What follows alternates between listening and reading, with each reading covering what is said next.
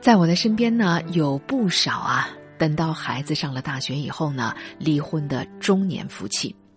说实在的，我特别的可以理解哈，在培养孩子的过程当中呢，两个人好像都有着这样的共识，那就是为了孩子，我们假装还是一个完整的家，我们这个合伙的公司呢，要对这个产品负责，所以再有万般的不适，万般的不爽。也都忍得耐得，可是呢，等到孩子读了大学，拿到了录取通知书的这一天，好像所有的负担就都可以放下，为自己来考虑一下了。在我们的邻居日本，也有这样的熟年离婚的很多的个案。当很多日本的男人从各个会社里退休下来，回到家里的时候，也是他们的妻子。嫌弃丈夫的开始，这做丈夫的呢，还没有从原来始终被妻子伺候的那种状态当中缓过神来，觉得退了休这样的日子，难道不也应该一如既往吗？可是妻子却觉得自己的历史使命到了这个时候，总应该可以交代一下了。难道回到家里的你不能够多承担一些家务吗？所以我干嘛还要继续忍下去呢？反正你的退休金里啊，有我的一半。所以，在今天的节目当中，舒心也很想和大家来分享《三联生活周刊》当中的这篇文章，说的就是熟年离异。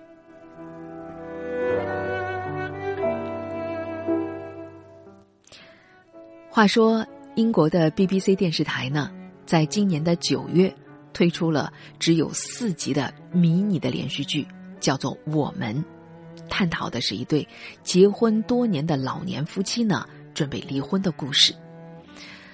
在这部剧当中呢，康妮和道格拉斯是一对已经结婚二十四年的夫妻，他们呢有一个即将要上大学的十七岁的儿子艾尔比，一家人住在带着大花园的郊区里。在朋友和邻居的眼里啊，他们家算得上是幸福的家庭样本了。特别是，孩子呢即将要上大学，这夫妻俩很快就会迎来无忧无虑的老年生活了。可是，一天深夜，妻子康妮辗转反侧，对熟睡当中的丈夫道格拉斯说：“我想离开了，我觉得我们的婚姻已经走到了尽头。”说这番话的时候呢，妻子康妮的语气非常的平静，就好像要跟丈夫谈论明天早晨想到市场买几块牛排一样。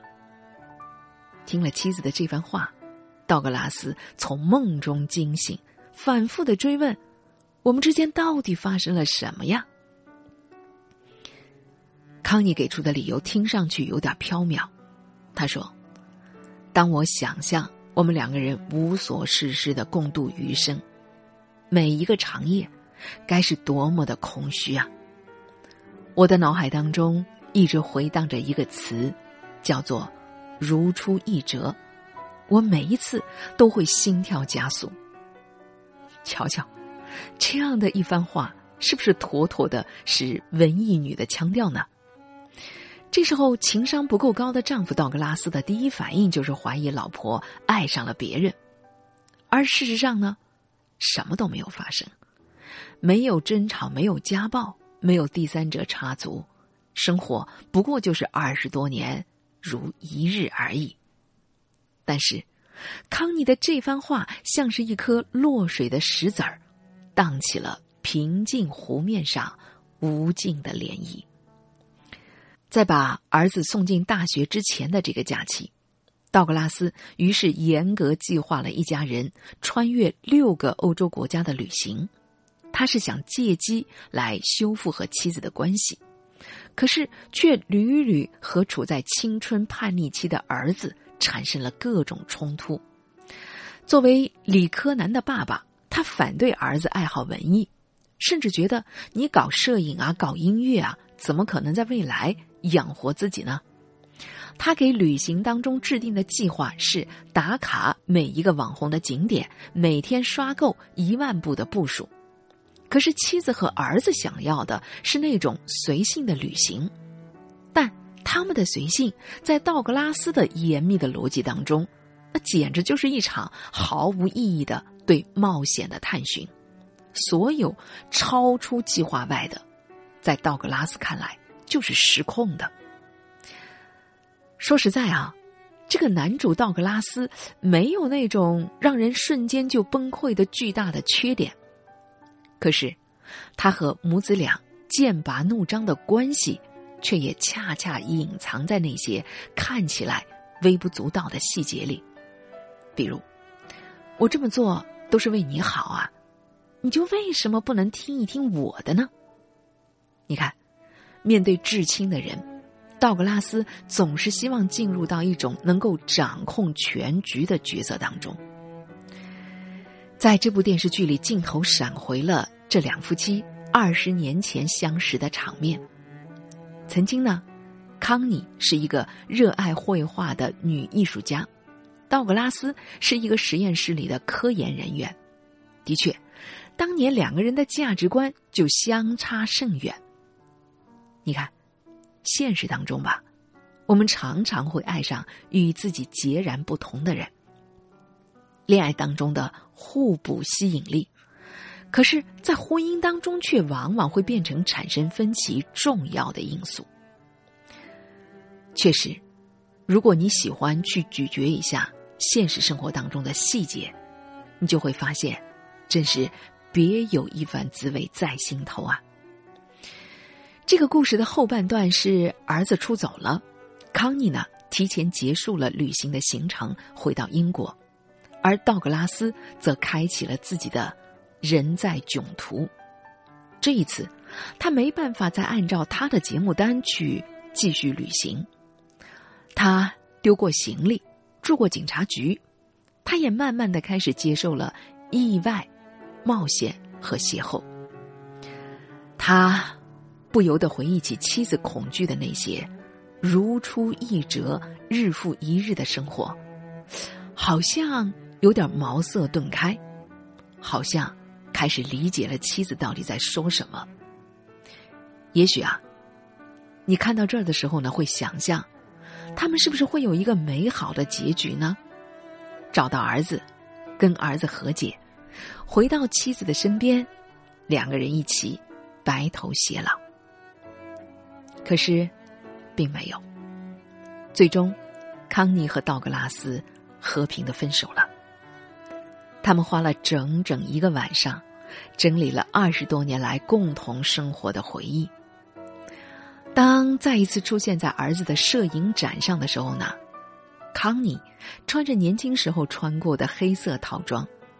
道格拉斯也穿着当年认识的时候穿的那一套灯芯绒的西装，两个人好像都成了他们希望自己成为的样子。康妮可以开始他青年的时候尚未完成的文艺梦想，而道格拉斯可以继续的过他有着安全感的、充满规则的人生。毕竟，被迫去迁就别人的改变，终究是不甘心的吧。最终，他们像亲人一样问候、吻别，放下了为了责任势必得待在一起的那种心理的负担。其实，早在二零零五年，日本就拍过一部类似的日剧，就叫做《熟年离婚》。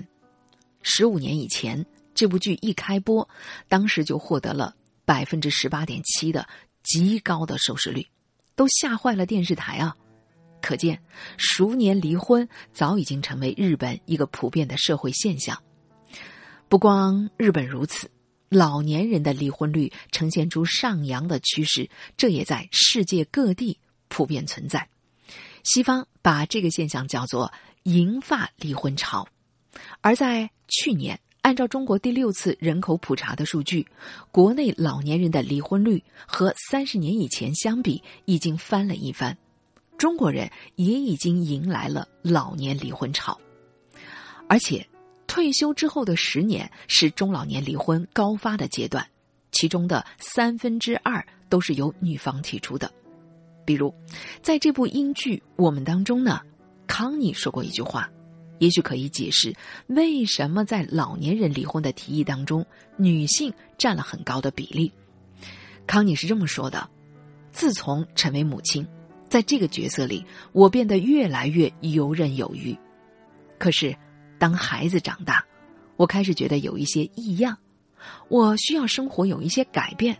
我觉得我的工作结束了。”早在二零一五年，当时美国的一位社会学家苏珊·布朗就发表过针对中老年离婚的研究报告，在他的《灰色离婚革命》当中，这位专家提出，个人化的婚姻更加以自我为中心，而在此前，没有人会把个人利益和婚姻当中的角色分开。在社会学家的眼里，老年人离婚率的提升。实际上是他们对于婚姻观点的改变。当子女逐渐长大，他们完成了作为父母的这个任务以后呢，他们开始反思个体的自我实现的可能性。就拿这部叫《我们的英剧》来说，他并没有明确的指出康妮为了家庭或者孩子而放弃了自己的绘画之路，但是。你能感受得到的是，是家庭生活让康妮偏离了最早作为一个独立女性追求梦想的道路。比如，她和道格拉斯也曾经有过一个叫做 Jane 的女儿，可后来呢，女儿意外的夭折了。康妮一度觉得失去了整个世界。后来，为了给儿子艾尔比更好成长的空间，丈夫道格拉斯主张他们得换一个大房子。所以，康妮不情愿的跟随家庭住到了远离城区的郊区。这部剧也没有完全按照康妮女性的视角来讲故事，而是通过道格拉斯与叛逆儿子的紧张关系来投射了夫妻关系当中难以弥合的价值观的差距。